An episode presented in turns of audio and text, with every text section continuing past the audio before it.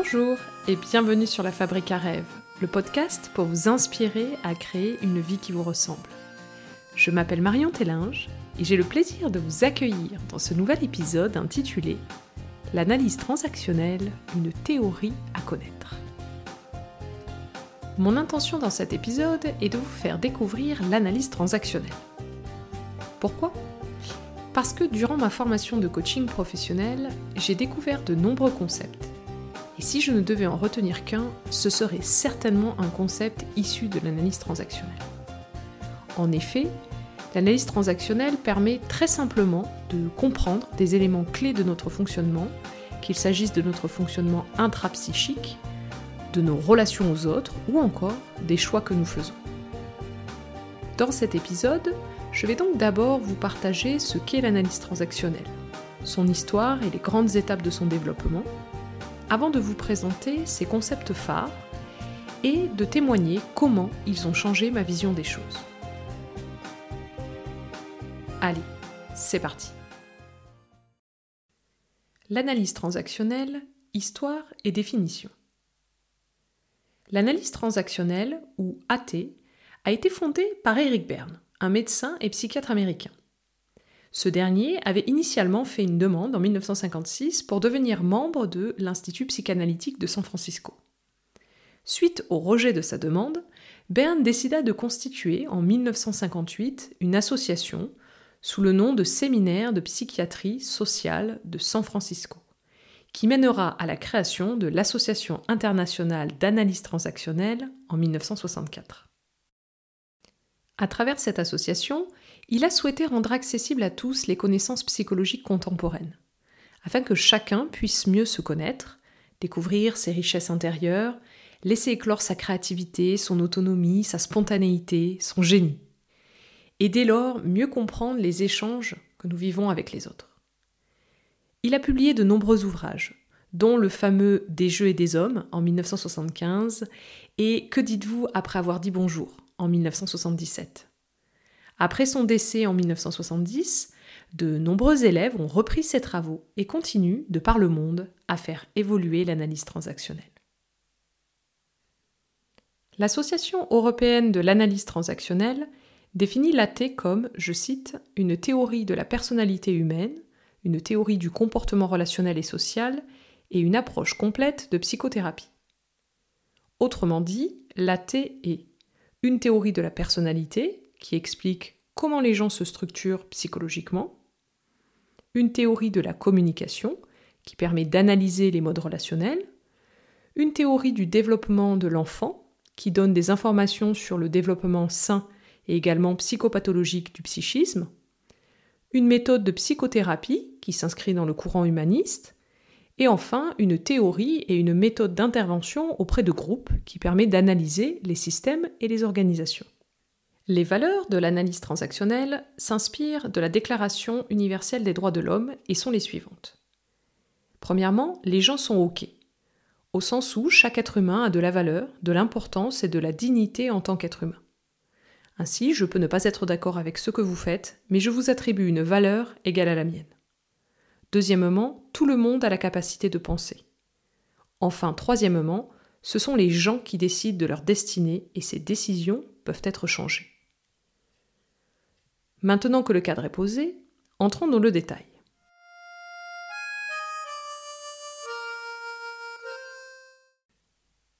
Les concepts phares de l'analyse transactionnelle. Quand on parle d'analyse transactionnelle, deux concepts émergent la plupart du temps les états du moi et le triangle dramatique. Soyez rassurés, vous n'avez pas besoin d'être bon en géométrie pour comprendre ce qui va suivre. Tout d'abord, les états du moi, concept central en analyse transactionnelle.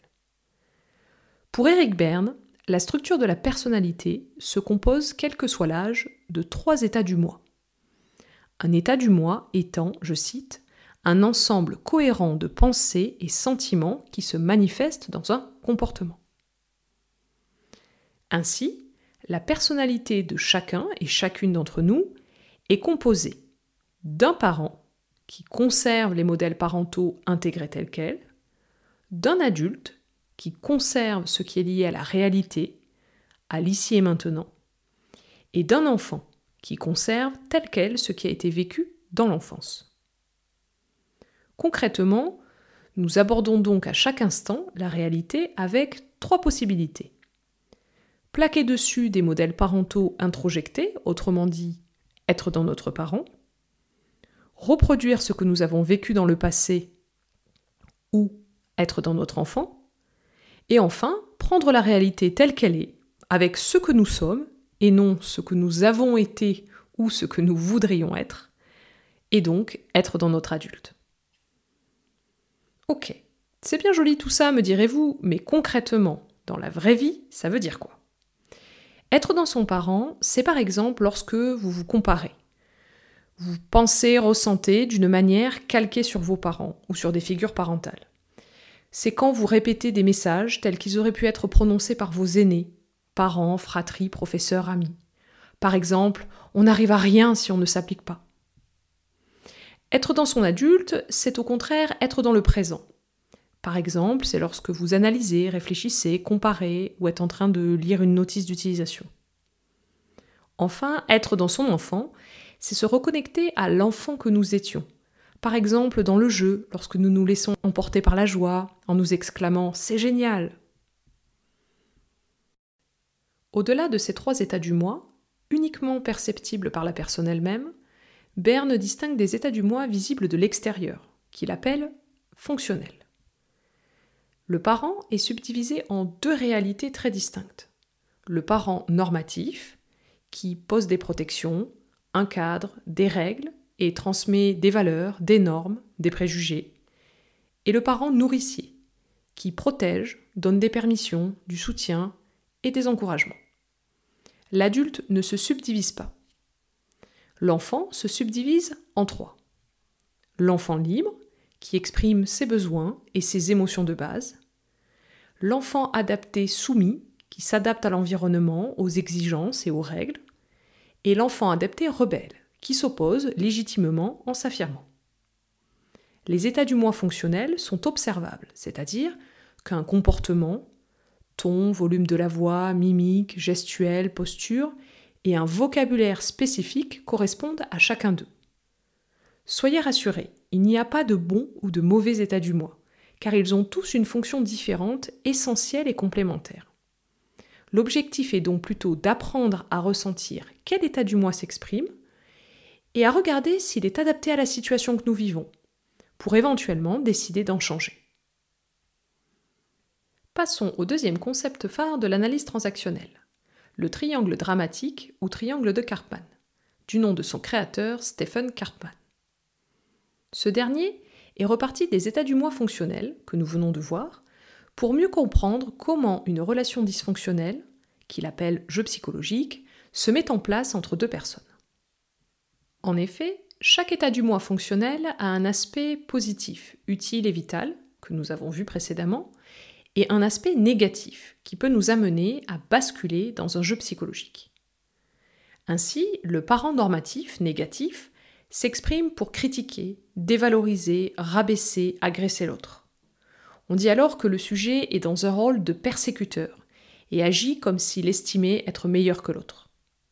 Le parent nourricier négatif devient surprotecteur, empêchant l'autre de s'exprimer, de grandir, d'évoluer. Poussé à l'extrême, il fait tout à la place de l'autre, l'étouffant par excès de bienveillance. Ce rôle est appelé sauveteur, la personne agissant comme si son aide était indispensable, quand bien même personne ne lui a rien demandé. Enfin, l'enfant adapté soumis négatif se suradapte, et l'enfant adapté rebelle négatif est dans l'opposition systématique. Ces deux états du moi pouvant déboucher sur le rôle de victime, dernier rôle de notre triangle de Karpman, qui agit comme si elle avait moins de valeur que l'autre. Pour information, l'enfant libre a également un côté négatif dans lequel il n'a pas de limite. Il est impulsif et autodestructeur et peut faire déboucher sur le rôle de persécuteur. Revenons à nos moutons.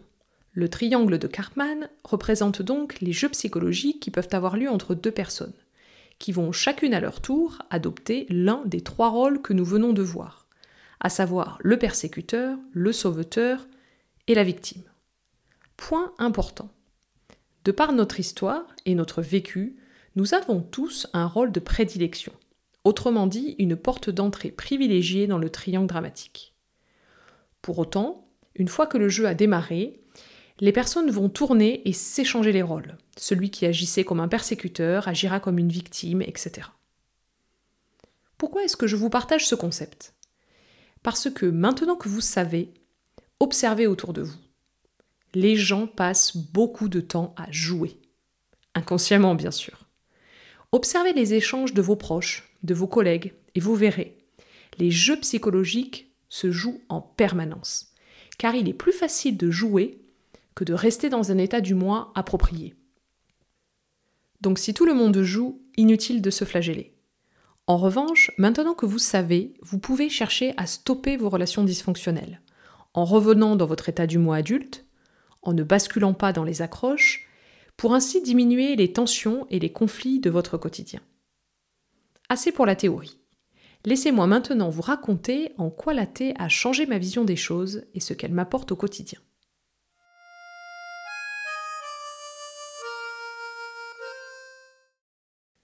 comment l'analyse transactionnelle a changé ma vision des choses? Vous l'aurez certainement compris, mon intention avec cet épisode est de vous permettre d'ouvrir les yeux sur ce que vous vivez, peut-être au quotidien, inconsciemment. De la même manière, ma rencontre avec la thé a été centrale dans mon développement et ma montée en conscience. En effet, une fois que j'ai compris ce qui se jouait en moi, j'ai commencé à vivre différemment. Au lieu de subir mes comportements en pilote automatique, j'ai commencé à m'interroger sur ce que je vivais, et surtout sur pourquoi je choisissais de le vivre comme cela.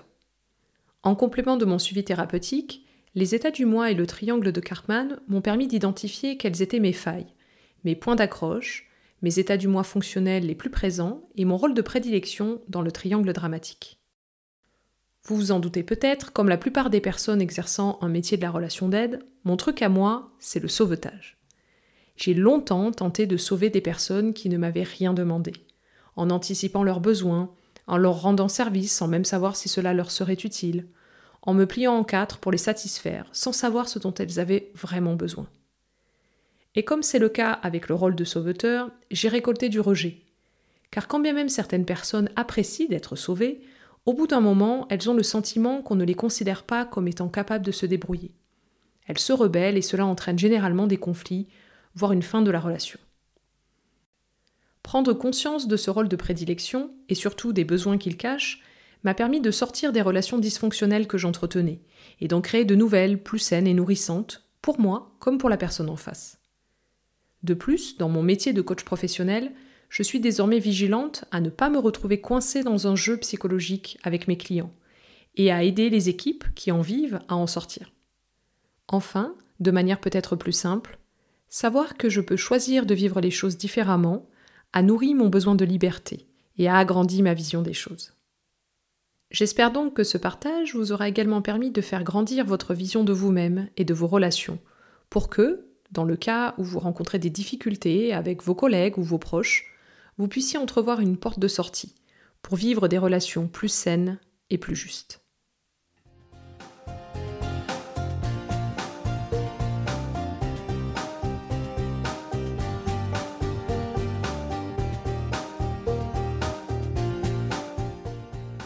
Nous arrivons à la fin de cet épisode.